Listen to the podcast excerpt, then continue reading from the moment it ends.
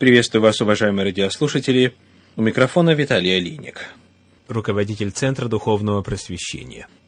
Мы ведем разговор о Библии в контексте истории и археологии.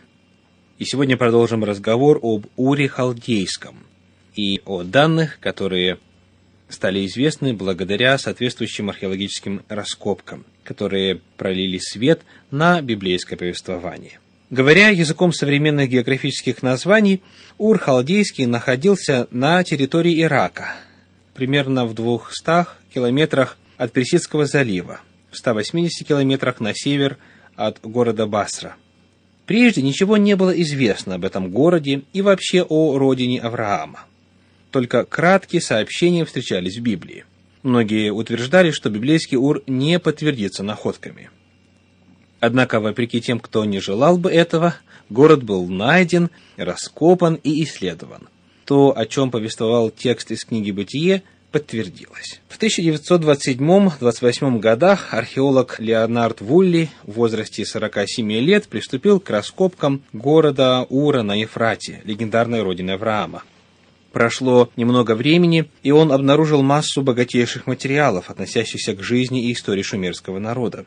Вскрыв царские гробницы Ура, он нашел богатейшие сокровища и тем самым расширил наши знания о вавилонской предыстории, что было более ценно, чем все найденное им золото. В результате этот древнейший город и древнейший период истории человеческой культуры неожиданно заиграл всеми красками – Среди многочисленных находок в были две особенно интересные. Парик одной шумерской царицы и пластинка с мозаичной инкрустацией, так называемый штандарт из Ура. Важным для наших знаний о древнейшем периоде истории человечества было открытие, которое подтвердило историческую достоверность одного из самых впечатляющих рассказов Библии. Что же было обнаружено? В ходе этих раскопок была отрыта наружная крепостная стена длиной около 5 километров, 22 метра в высоту, 25 в ширину. Кроме наружной, была и внутренняя стена, окружавшая храмовый комплекс, и царский двор. Были обнаружены храмы Нанны и Нингала, многочисленные царские захоронения, дома купцов и простых горожан. Особенный интерес у археологов вызвал Зиккурат, громадная ступенчатая башня, построенная в Уре около 21 века до нашей эры. Он состоял из четырех ступеней, башен, достигая высоту 21 метр. Каждый этаж был раскрашен в особый цвет. На верхнем этаже помещался храм, куда имели доступ только высшие жрецы, бывшие астрологами. По своей структуре Зиккурат в Уре напоминал Вавилонскую башню – но в десятки раз уступал ей по богатству и размерам. Примерно с 2100 по 2000 год до нашей эры существовало Урское государство, которое в истории получило название периода Третьей династии. Его первые цари Урнаму и Шульга укрепили государство, которое почти достигло того положения, которое в свое время занимал Акад – и если в начале своего правления Шульга носил титул лишь «царь четырех стран света», то затем он открыто начинает именоваться Богом.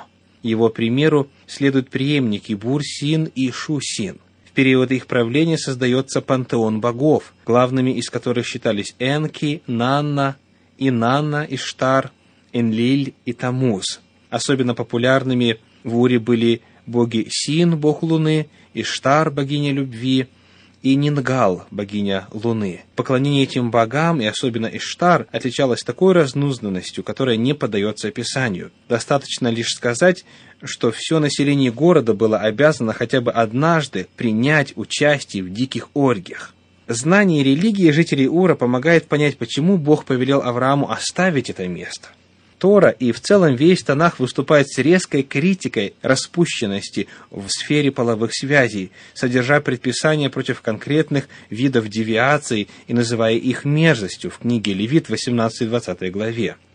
Книга Иисуса Навина, 24 глава, стихи 2 и 3 сообщает причину переселения Авраама. «За рекою жили отцы ваши издревле, Фара, отец Авраама и отец Нахора, и служили иным богам, но я взял отца вашего Авраама из-за реки и водил его». То есть мы узнаем, что в том городе была очень удушливая нравственная атмосфера, и Бог выводит Авраама для того, чтобы он имел возможность воспитывать своих детей и свое потомство в отрыве от этого разнузнанного влияния общества в Уре Халдейском.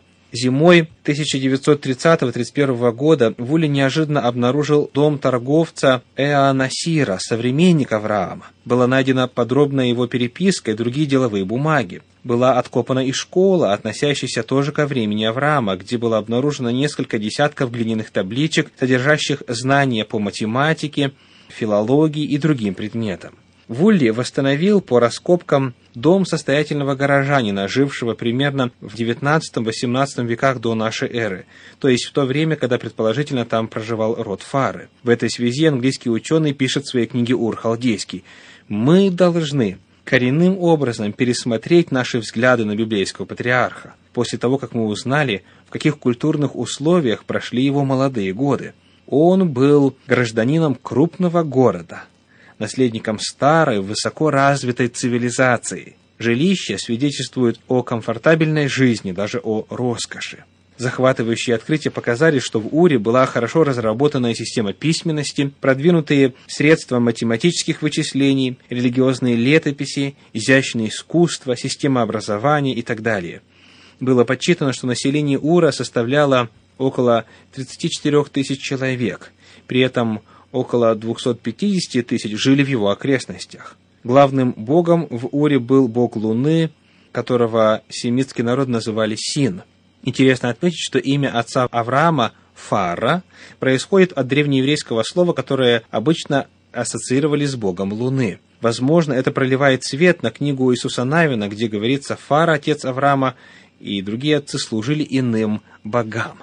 Таким образом, мы снова видим лингвистическую и историческую связь между библейским повествованием и археологическими данными, которые стали известны благодаря тому, что Библия сообщала об Уре Халдейском. На основании этих сообщений после произведения соответствующих раскопок были найдены руины древнего города. Еще один интересный момент, подтверждающий достоверность Библии, связан с определением точного местонахождения Ура – мы упоминали, что древний Ур находится на месте развалин Аль-Мукаира, на правой стороне Ефрата, близ устья Шат-Эль-Хай и Ефрата.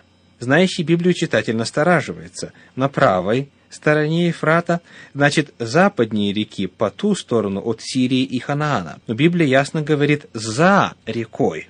Авторы библейского текста должны были знать, лежал ли Ур на этой или на той стороне реки. Но даже у рек есть своя история, и они меняют свое русло. Раскопки подтвердили, что Ур в древние времена лежал близ левого берега Ефрата, значит, за рекой. Сегодня Ефрат течет на 16 километров восточнее развалин Ура. Между ними, этим мертвым городом, лежит сирени Арка, у железнодорожной линии Багдад-Персидский залив. Значит, тот, кто в наше время искал бы библейский город Ур на той стороне Ефрата, впал бы в ошибку. Таким образом, эти исследования доказывают, что писатель Библии, во-первых, был человеком близким к описываемой эпохе, а не писал задним числом, как думают некоторые, во-вторых, обладал удивительно точной информацией. Некоторые утверждали, что упоминание Ура Халдейского выдает более позднего автора книги «Бытия», так как халдеи захватили район Ура только в VII веке до нашей эры. Но Дональд Вайзман, преподаватель ассириологии Лондонского университета, на основании исследований дал следующий ответ. Древний город Ур, несомненно, находился на территории, называемой Калду, Халдея, с самого начала первого тысячелетия до нашей эры так как эту территорию обычно называли по имени племен, живших там, и так как неизвестно более ранние общие названия этой территории, было бы ненаучно называть упоминание Ура как халдейского анахронизмом. Цитируется по книге Уэйн Джексон «Изучение Библии в свете археологии». В главах книги «Бытие», рассказывающих историю патриархов, мы встречаем названия городов, которые долгое время считались легендарными. Но великие археологические открытия на рубеже XIX и XX веков доказали, что эти города существовали в действительности, и что в этом отношении Библия вполне достоверна. Это касается прежде всего города Ура, из которого отец Авраама эмигрировал в Харан, пишет Зенон Косидовский в книге «Библейские сказания». Исследователь Керам дополняет, триумф был тем значительнее, что вначале в распоряжении ученых не было ничего, кроме нескольких фраз Библии, если не считать разбросанных кое-где холмов, мало сочетавшихся с рельефом песчаной равнины Междуречья, да, может быть, нескольких глиняных черепков, покрытых странными клинообразными значками, которые в те времена принимали за орнамент. Как заметил некий наблюдатель, эти знаки были похожи на следы птиц, пробежавших по мокрому песку. С вами был Виталий Алиник. Всего вам доброго. До свидания.